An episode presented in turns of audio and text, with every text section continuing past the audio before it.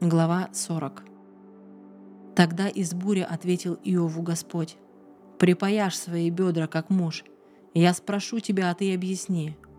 Неужели ты отвергнешь мой суд, обвинишь меня, чтобы самому оправдаться?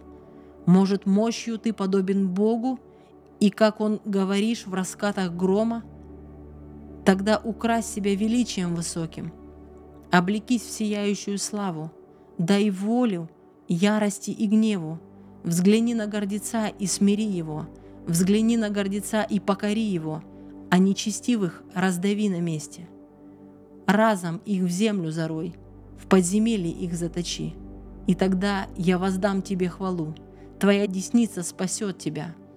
Вот на бегемота посмотри, и тебя, и его я сотворил.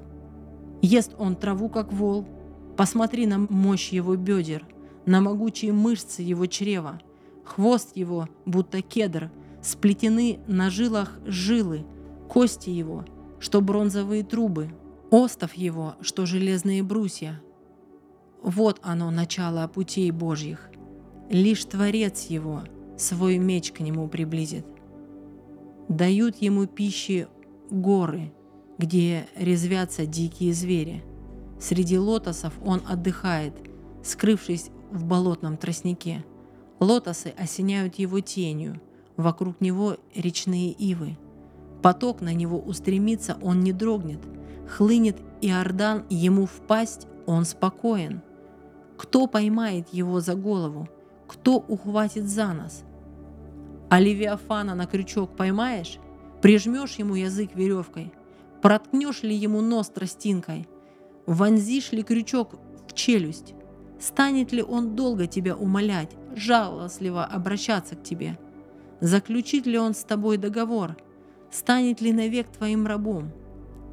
Будешь ли забавляться с ним, как с птичкой? Привяжешь ли девочкам на потеху?